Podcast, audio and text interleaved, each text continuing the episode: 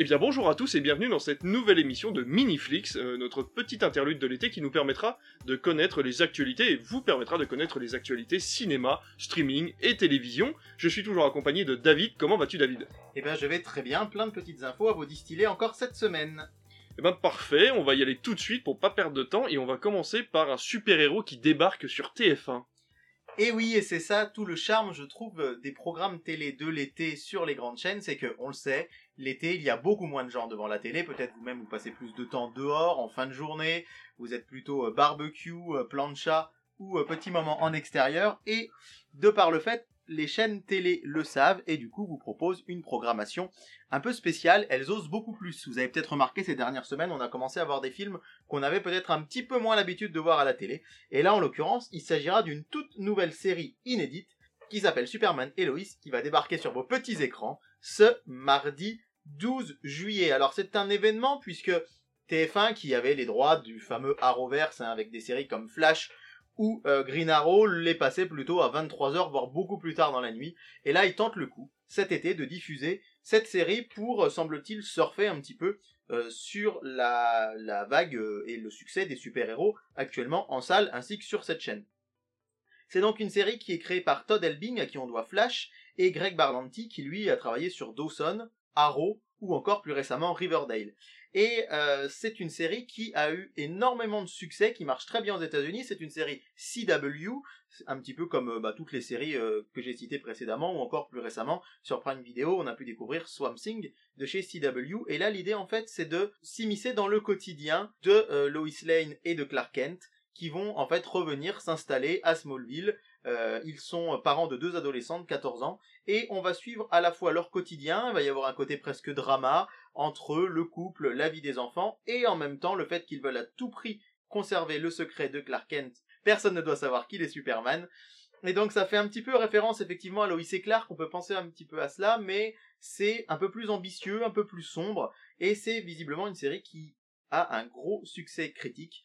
Et donc TF1 va essayer de voir si ça fonctionne en nous proposant la saison 1, donc dès ce mardi 12 juillet. Il faudra savoir que le premier épisode, l'épisode pilote, sera un peu plus long que les autres, il durera environ une heure. Sinon, ce sera des épisodes de 42 minutes. 3 épisodes par mardi soir pour une saison 1 qui en compte 15, ce qui veut dire que ça devrait nous occuper une bonne partie de l'été pour 5 semaines donc sur la première chaîne, en espérant effectivement que les gens soient devant et que ça fonctionne, puisque on peut que saluer le fait que, bah, pour une fois, la première chaîne prenne un risque et s'adresse à un public fan de super-héros qui certes est euh, présent de- devant les films Marvel quand ils passent à la télé, mais il faut rappeler encore que récemment, bah, la 7 compagnie, a explosé tous les scores de Marvel ou de Star Wars, donc c'est un pari quand même relativement risqué. On espère qu'il va être payant, puisque si ça fonctionne, ça voudra dire qu'on aura euh, beaucoup plus de séries de ce genre à l'écran, à la télévision, et je terminerai euh, en rappelant quand même, et c'est important de le dire, que pour les personnes qui ne peuvent pas être à la télé, devant leur télé tous les mardis du mois de juillet août, et on peut les comprendre, les saisons 1 et 2 de Superman et Lois sont actuellement disponibles sur Salto, Salto qui est donc une plateforme dont TF1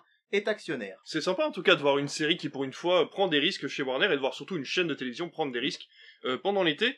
On part sur toute autre chose, le biopic de Amy Winehouse apparemment aurait débuté. Alors effectivement, la chanteuse décédée en 2011 est actuellement très populaire et euh, on, se souvient hein, aisément que le doc sorti en 2015 qui s'appelait Amy, ça avait été un énorme succès. Il avait remporté l'Oscar d'ailleurs du film documentaire et c'est vrai que c'est un documentaire dont on avait beaucoup parlé lors de sa sortie en 2015, quatre ans seulement après le décès de la chanteuse. Et donc là, effectivement, on ne sait pas encore qui va jouer Amy Winehouse, mais tout ce qu'on sait c'est que le documentaire est vraiment bien parti puisque le script a déjà été écrit, le projet avance et on connaît même le nom de la réalisatrice.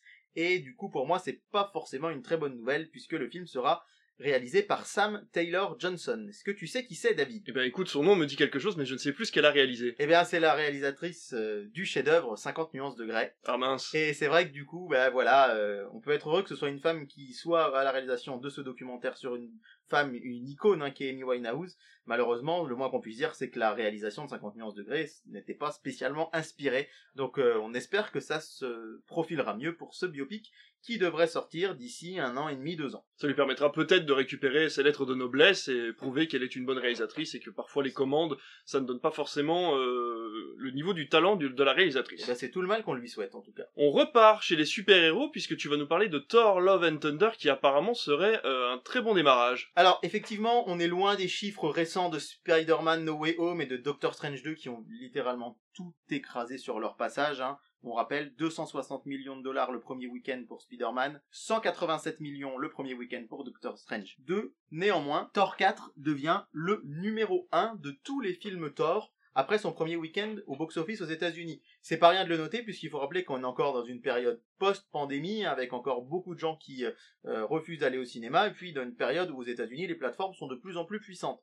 Eh bien, on va vous donner les chiffres. Thor Love and Thunder a réalisé 143 millions de dollars pour son premier week-end en salle, ce qui le place au-dessus des millions 2 hein, qui cartonnent pourtant aux États-Unis. Et donc 143 millions pour Thor 4. On va rappeler que le premier Thor c'était seulement 65 Thor 2 85 et Ragnarok 122. Donc avec 143, il se place comme le numéro 1 des histoires de Thor. Et si on prend plus globalement dans la galaxie Marvel, eh bien je dis galaxie puisqu'il se trouve à la 12e place sur euh, un peu plus de 25 films sortis. Euh, il se trouve à la 12e place juste derrière les Gardiens de la Galaxie 2. Il est déjà sorti dans 47 pays à travers le monde et a récolté 302 millions de dollars à l'international alors qu'il n'est même pas encore sorti en France puisqu'il sort ce mercredi 13 juillet. Et on peut dire que c'est déjà un carton au box-office, donc Marvel et Disney doivent se réjouir, on l'espère, de voir que les films en salle fonctionnent, même si on est encore loin du 1,184 milliards de dollars de recettes de Top Gun 2 qui actuellement explose tout sur son passage. Alors on reste chez Marvel, euh, alors même si toi et moi nous avons beaucoup apprécié Thor Love and Thunder, parce qu'on a pu le voir en avant-première, euh, moi j'étais très content des effets spéciaux, mais apparemment ça grogne quand même du côté des studios. Oui, alors c'est le site Reddit hein, qui, euh, qui fait cette révélation puisque sur ce site on a un relais des informations tirées de forums, de forums spécialisés sur lesquels échangent beaucoup euh, de gens qui travaillent sur les effets spéciaux et vraiment il y a une grosse grogne chez certains d'entre eux qui refusent dorénavant de travailler pour Marvel et pour Disney parce qu'ils trouvent que les conditions de travail sont vraiment trop compliquées. On leur impose des changements quelques semaines seulement avant la date de sortie du film. Visiblement, Disney et Marvel sont très exigeants et du coup, les relations sont très très tendues entre ces artistes VFX et puis ce géant hein, de l'industrie que, sont les studios Disney et Marvel. selon euh, certains artistes hein, qui témoignent de manière anonyme, ce serait la pire gestion des effets visuels du marché. Et euh, je cite le site Première hein, qui a fait un article là-dessus et qui cite lui-même euh, une discussion d'un fil d'actualité de ce forum de Reddit avec un artiste qui dit je suis franchement malade et fatigué de travailler sur des productions Marvel. Un autre utilisateur dit Marvel a probablement la pire méthodologie de production et de gestion des effets visuels. Ils ne peuvent jamais s'accorder sur l'esthétique, avant que plus de la moitié du temps alloué ne soit écoulé. Les artistes travaillés sur les séries Marvel ne sont certainement pas payés de manière équivalente à la quantité de travail qu'ils y consacrent. Et un autre professionnel, lui, lui répond, il dit effectivement, sur Thor Love and Thunder, ils nous ont demandé une mini-séquence complète seulement deux semaines avant la deadline. Un autre artiste, encore une fois anonymement, dit, moi, je demande à ne plus travailler sur les films et les séries Marvel. Malheureusement, ils sont en train de devenir notre plus gros client alors ils ils s'attendent à un assortiment d'options pour pouvoir changer d'avis trois fois plus que les autres. Et enfin, un autre avis, un autre témoin, je suis sur presque trois années consécutives de travail pour Marvel, bienvenue au septième niveau de l'enfer. C'est un trou noir de privation de sommeil et de mauvaise alimentation. Et là, du coup, bah, effectivement, on est face à un paradoxe, hein, puisque bah, les studios Marvel sont le premier client, donc forcément les pauvres animateurs, eux, bah, doivent travailler pour eux, sinon ils risquent de perdre un gros client. Néanmoins, on sera peut-être un jour face à une pénurie euh, d'artistes qui travaillent sur les VFX puisqu'ils sont vraiment vraiment usés du rythme que leur impose le géant américain. Peut-être que tout ça amènera, comme on l'a eu il y a quelques années, à une grève des scénaristes, peut-être cette fois-ci une grève des studios de FX, qui en auront peut-être marre des, euh, des, rythmes un petit peu effrénés de tous ces gros gros studios. Euh, on reste tout doucement chez Marvel avant de, de, claquer la porte. On va juste parler un tout petit peu du prochain Captain America, qui forcément ne sera pas Steve Rogers. Eh bien non, ce sera Sam Wilson qui sera derrière le bouclier. Hein. Vous le savez si vous avez déjà vu la série Falcon et le Winter Soldier. D'ailleurs, on rappelle qu'au début, euh, Marvel avait dit qu'il ne serait pas nécessaire de voir ces séries sur Disney Plus pour comprendre ces films, mais là on a vu que c'était le cas, notamment avec Doctor Strange 2, pour lequel il était beaucoup mieux d'avoir vu WandaVision, et là, effectivement, on sait que Sam ah. Wilson va donc devenir le Captain America, puisqu'il est devenu à la fin de Falcon et Winter Soldier. Le film a été annoncé en 2021, on imagine qu'il devrait sortir vers 2024, c'est pas encore pour tout de suite, peut-être même un peu après, mais on a appris que le réalisateur serait Julius Ona. Julius Ona, c'est un réalisateur américano-nigérian, puisqu'il a la double nationalité du Nigeria et des États-Unis, et il a réalisé trois films, mais on le connaît principalement pour The Cloverfield Paradox, qui était sorti sur Netflix euh, en 2018. Hein. c'est un film qui est dans la lignée euh, de cette saga Cloverfield, hein, dont on avait vu euh, Cloverfield et Cloverfield Lane au cinéma auparavant. Il a réalisé également The Girl in Trouble, un film passé relativement inaperçu, et en 2019, un film intitulé Luce, qui est lui aussi passé relativement inaperçu chez nous, puisque ça raconte l'histoire d'un couple qui avait adopté un enfant érythréen et qui découvre en fait qu'il a un secret. Donc c'est un réalisateur relativement novice, puisqu'à part The Cloverfield, The Cloverfield Paradox, il n'a jamais réalisé de blockbuster. Et on nous dit que, pour lui, il est très heureux que ce soit Sam Wilson qui reprenne le rôle. Je cite, il n'est pas Steve Rogers, et je pense que c'est une bonne chose. Ce nouveau cap sera une sorte de Rocky. Il sera l'outsider dans n'importe quelle situation. Rappelons que ce n'est pas un super soldat, il n'a pas 100 ans, il n'a pas les Avengers. Ce type annonce publiquement à la fin de la série qu'il est le nouveau Captain America, mais que se passe-t-il ensuite? C'est un type avec des ailes et un bouclier, mais c'est juste un type sans super pouvoir en fait. Rendez-vous donc dans un peu plus de deux ans pour savoir ce que ça va donner en salle. Allez, ça y est, on a fini notre tour chez Marvel, on claque la porte et on passe juste à côté chez Paramount. Tu le disais, Top Gun a dépassé le milliard, ça donne forcément des envies de suite à Paramount.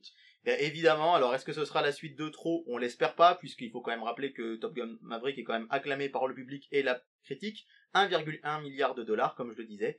Et en fait, c'est une interview de Miles Taylor, hein, qui joue dans le film Rooster, le fils de Goose, hein, le meilleur ami de Tom Cruise, euh, de Maverick dans le premier film, qui euh, décède tragiquement. Et en fait, on lui pose tout simplement la question, est-ce qu'il va y avoir un troisième film Top Gun? Et il répond, ce serait génial, mais tout dépendra de Tom Cruise. Pour Paramount, il est absolument impossible de le faire sans lui. Euh, Rooster dit donc que la décision reviendra à Tom Cruise. Il a eu des conversations avec lui là-dessus, et pour l'instant on verra bien. Ce qui est sûr, c'est qu'il veut absolument, Tom Cruise, que chaque Top Gun soit meilleur que le précédent. Donc s'il y a un 3, il faudra qu'il ait l'assurance que le 3 sera supérieur d'un point de vue scénario et réalisation au 2. L'acteur dit même qu'il trouve formidable que Tom Cruise ait partagé Top Gun avec moi et tous les autres acteurs. Ça a été une aventure incroyable. Et ce n'est pas terminé, du moins on l'espère. Je pense que l'idée plaît à Tom depuis le début, et que ça ne sert à rien de faire ça si tu ne fait pas mieux que les films précédents. Il n'y a aucune raison d'ajouter un film à la liste s'il n'apporte rien ou s'il ne dépasse pas l'original. Alors évidemment, pour l'instant, l'emploi du temps de Tom Cruise, il est fixé sur les deux prochains Missions Impossibles, qui rappelons-le vont sortir en deux parties. La première, ce sera dans un an tout juste, jour pour jour d'ailleurs au moment où on enregistre cette émission, puisque ce sera le mercredi 12 juillet 2023, et que le suivant sortira à l'été 2024. on rappelle notamment que Tom Cruise est allé jusque dans l'espace pour tourner ses missions impossibles et qu'il a plus de 60 ans, donc à voir si un Top Gun est encore envisageable. En tout cas, vu le succès du 2, ça m'étonnerait fort que Paramount n'essaie pas de transformer l'essai. Ce serait en tout cas très bien si c'est de la même qualité, je serais ravi de retourner au cinéma pour voir Top Gun 3 ou un spin-off de Top Gun lié peut-être à un des pilotes que l'on aurait vu dans ce, cet opus Maverick.